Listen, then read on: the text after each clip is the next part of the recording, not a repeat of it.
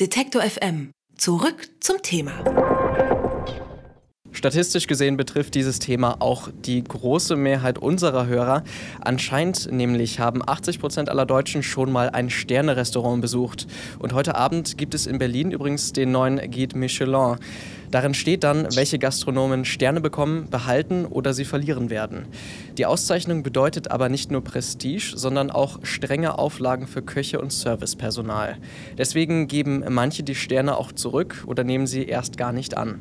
Was bedeutet das aber für die Auszeichnung und wie beeinflusst es die kulinarische Szene in Deutschland? Darüber spreche ich jetzt mit Franz Keller. Er gehört zur ersten Generation der großen deutschen Köche und hat unter anderem für die Queen und Angela Merkel gekocht. Vor über 25 Jahren hat er seine Sterne abgegeben und setzt sich seitdem für nachhaltige Tierzucht ein. Hallo, Herr Keller. Guten Tag, hallo. Ein ganz prominentes Beispiel gibt es ja auch ähm, beim Sternekoch Johann Lafer, der sein Sternerestaurant geschlossen hat.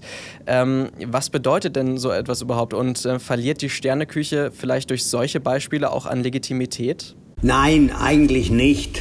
Ähm, das ist sicherlich für junge Leute immer noch ein sehr wichtiger Einstieg, um an das Publikum zu kommen.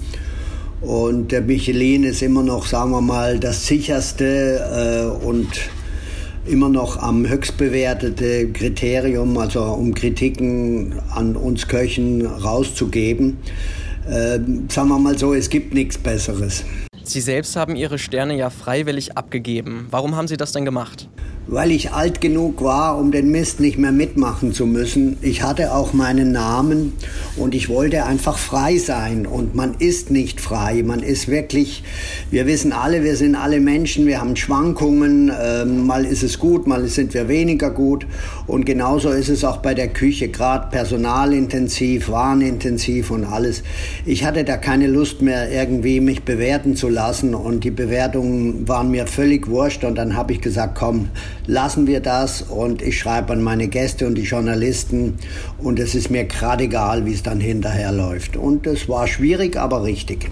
Es ist ja nicht nur so, dass es dann äh, strenge Auflagen gibt für die Küche, sondern auch, dass da ein gewisses äh, wirtschaftliches Risiko drin steckt. Es gibt ein Beispiel eines ähm, Sterne-Restaurants in Osnabrück, ein Drei-Sterne-Restaurant, das von heute auf morgen schließen musste, weil der Investor im Hintergrund abgesprungen ist. Ähm, wieso ist es denn für deutsche Sterneköche dann oft so schwierig, wirtschaftlich zu handeln?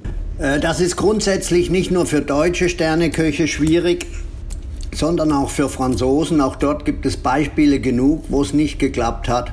Und sagen wir es halt so, in der höchsten Sphäre zwei oder drei Sterne und für mich damals auch in der ersten Sternkategorie. Äh, äh, ist es einfach unwirtschaftlich zu arbeiten, denn äh, die Preise, die wir erheben können, die wir bekommen in der Gastronomie, die sind ähm, ja, die, die spiegeln überhaupt nicht das, was wir eigentlich bräuchten.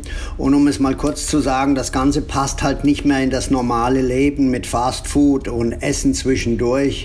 Und äh, man kennt ja die Unterschiede. Menüpreis äh, dann 180, 260 Euro.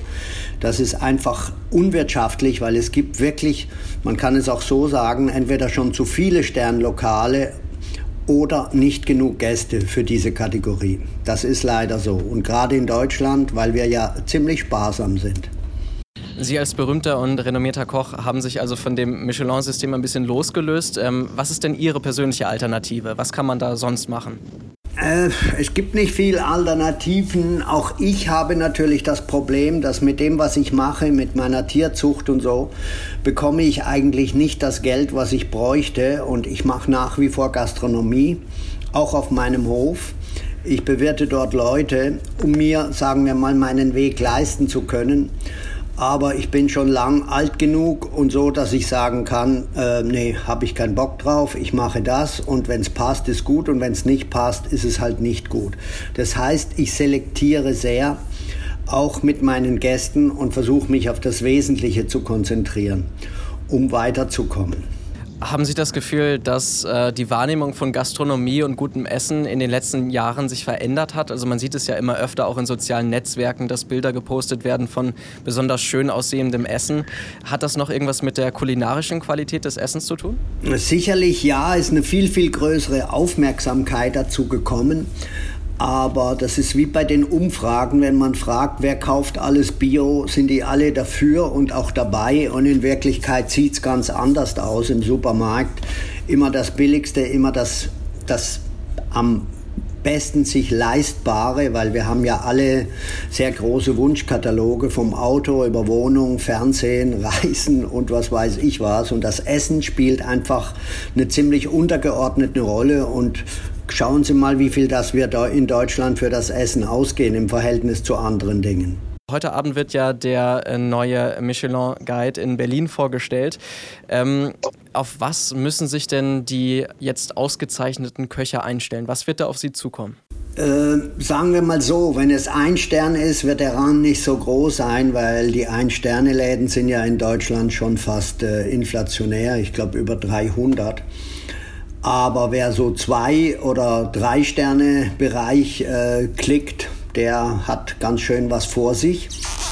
Meistens haben diese Leute, die das auch vorhaben, schon einen Sponsor im Hintergrund, der dann natürlich mit den Füßen schaut. Ja, ich wünsche denen halt alles Gute und dass sie alle Möglichkeiten haben, das zu erreichen, was sie wollten. Ich war auch mal jung und ich hatte da auch Bock drauf.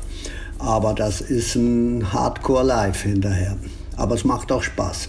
Das sagt Franz Keller. Er gehört zur ersten Generation der großen deutschen Köche, hat auch mal ein oder hat auch mal Michelin-Sterne bekommen, sie aber vor 25 Jahren abgegeben und setzt sich seitdem unter anderem für nachhaltige Tierzucht ein.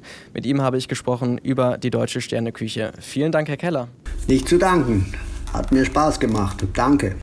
Wenn Sie uns unterstützen wollen, schauen Sie doch mal auf detektor.fm/slash danke oder direkt auf unserer Website bei Unterstützen. Dort haben wir alle Möglichkeiten zusammengestellt.